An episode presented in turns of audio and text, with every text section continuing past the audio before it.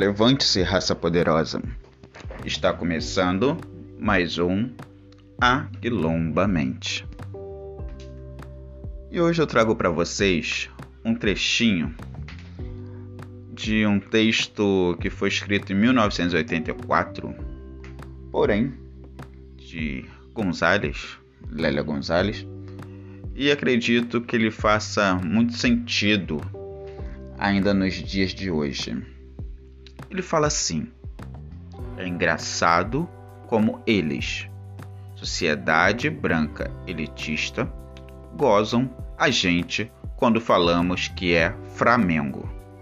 Chamam a gente de ignorante, dizendo que a gente fala errado.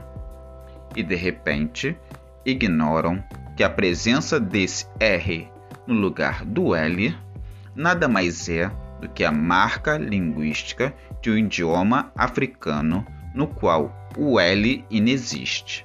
Afinal, quem é ignorante? E esse trecho ele pode ser desdobrado em muitas outras questões.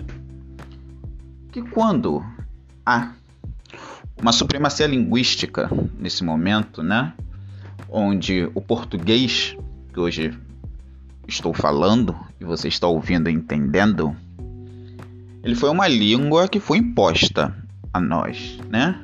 Assim quando, quando chegamos aqui, assim como a religião, assim como o nome eurocêntrico, eurocêntrico como a maioria de nós temos. Então, esse código que nós falamos não é nosso, é do nosso colonizador.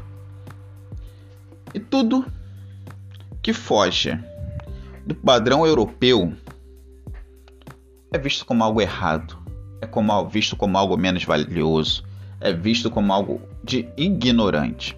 Aqui nós estamos falando, ela usou apenas o exemplo do, do R, né, do Flamengo, como muitos de nós falam. Mas se a gente parar para pensar, isso aparece na cultura. Por exemplo, qual é a religião que é perseguida? Isso aparece na música, o funk, o pagode, isso aparece nas no nos nossos traços, nosso cabelo, as tranças, os dreads. Hum. O que, que tem que ser evitado hoje na nossa sociedade? Tudo aquilo que se parece com a nossa essência, com a nossa ancestralidade, tudo aquilo que é africano. É esse lugar que eles tentam que a gente evite chegar. Nossos traços, nossa roupa, nosso traço identitário. A gente tenta poldar, moldar, clarear. Tentam a todo momento que você se afaste da sua raiz, do seu povo. E dentro disso vem várias questões, né? Pretos que alisam cabelo, pretos que colocam lente, pretos que querem fazer clareamento de pele. Hum. Temos um grande exemplo disso, né? Nosso ídolo pop, Michael Jackson. O ícone na música é preto. Isso nos prova que nem o poder econômico estamos livres de sofrer essa questão racial, porque o Michael Jackson foi o melhor que existiu, que existe e que existirá.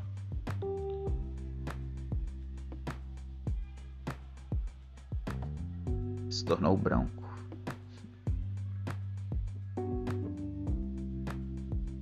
Inúmeras questões. Inúmeras questões que nós temos deste lugar aqui que nós vivemos. Ser preto não é mole, não é fácil. Não é fácil não porque o que somos não. Não é fácil porque pelaquilo que nos impõe. Pelaquilo que é construído socialmente. As marcas que a todo momento fazem no nosso corpo.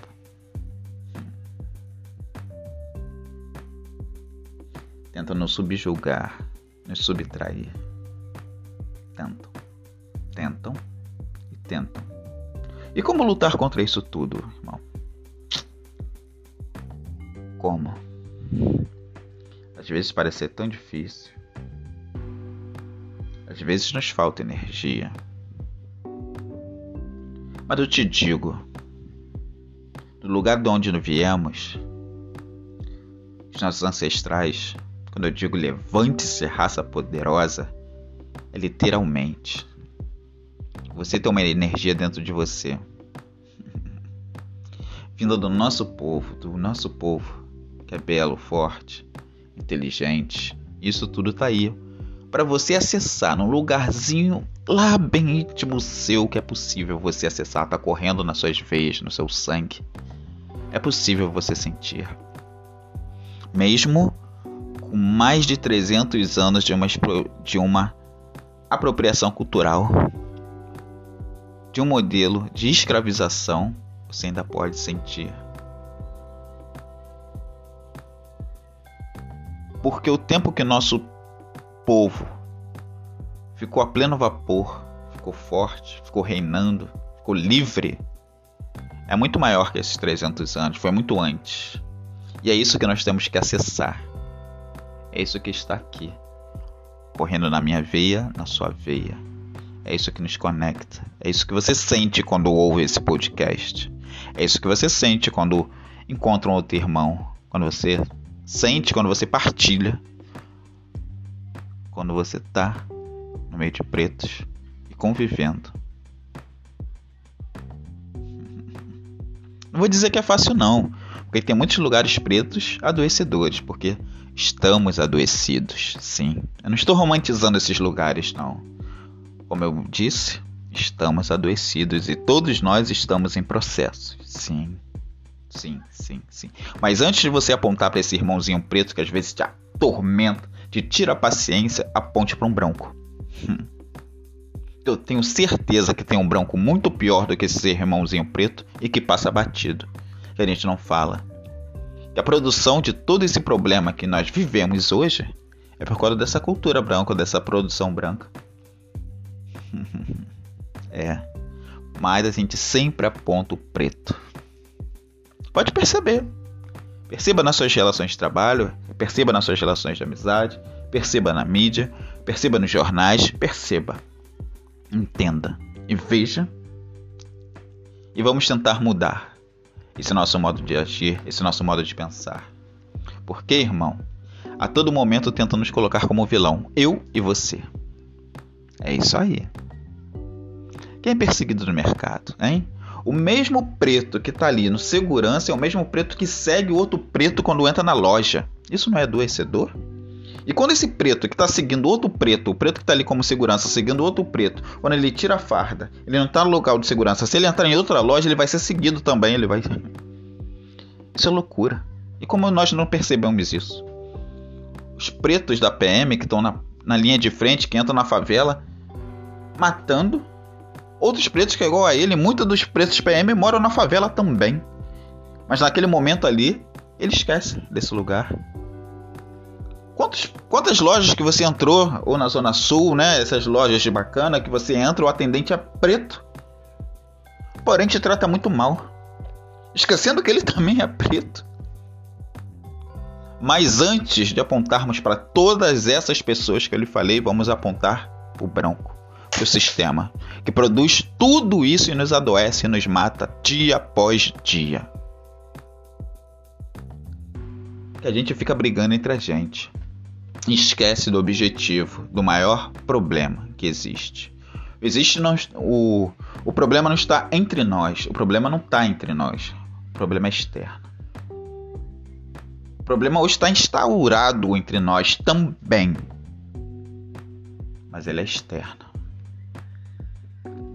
é deles. E como sair disso, irmãos? Hum. Como sair? Essa é a pergunta que vale um milhão. Já tenho muitas suposições, tem algumas possibilidades. Mas eu vou te garantir, não vou. Porque eu também estou em processo. É minha verdade não é absoluta e nem sua verdade absoluta, mas nós temos que tentar. Temos que partilhar. Temos que estarmos juntos, produzindo conhecimento. Temos Eu não falo de conhecimento acadêmico, não, não falo de mestrado, doutorado, não. Conhecimento ali na conversa, né? Na, na esquina, no bar, em qualquer lugar, na música, na arte. Tudo é conhecimento. Com a sua avó, com seus mais velhos, né? Ouçam as histórias dos seus mais velhos. Procure saber a história da sua família. Procure. Que nós pretos, a maioria de nós não sabemos. Porque a nossa história inicialmente foi roubada. E muito se perde no meio do caminho. Mas ainda há um pouco a se conhecer aqui das nossas relações. E procure saber a história do seu nome. Mesmo que seja um nome eurocêntrico hoje, que provavelmente você deve ter, mas faz parte da história da sua família hoje. E tem que saber. Porque era muito importante a gente olhar para trás e saber da nossa história, de onde nós viemos, para entendermos muitas coisas que nos acontecem hoje. É necessário. É necessário acreditar que o sonho é possível, que o céu é o limite e você, truta, é imbatível. O tempo ruim vai passar, é só uma fase. O sofrimento alimenta mais a sua coragem, como diz os racionais. Mas chega de sofrer. Não vamos romantizar o sofrimento. Nós precisamos existir e existir da melhor maneira possível. Existir saudável. Devemos desfrutar, contemplar das coisas boas que há nesse mundo, que foi feita para todos nós, mas está na mão de poucos. Onde a maioria de nós está sofrendo. Sofrendo nos hospitais, nas ruas, preso. Sofrendo até mesmo nas casas, nos trabalhos. Sofrendo. Chega disso. Não merecemos isso. Com certeza não. Somos muito mais do que isso. Nosso corpo é um templo. Somos deuses. E é o que temos de mais sagrado. E não é assim que vive os corpos sagrados. Onde estão os nossos deuses? Onde estão? Como estão vivendo os nossos deuses? Como estão? O que estamos produzindo? O? Mas é isso. Hoje eu vou ficando por aqui com essa mensagem. Reflita. Reflita. Troque a ideia. Compartilhe. Se você achar que eu falei alguma besteira, tá errado, vem também no Instagram, arroba Gentil, vamos lá trocar. Pode ver. Eu acho que é isso, construção é isso. Eu não trago verdades. trago perguntas.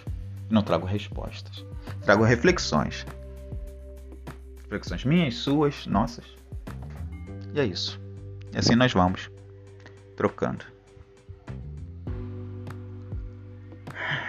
É isso, raça poderosa. Vocês são foda. Muito. E acredite nisso. Na medida do possível, um bom dia.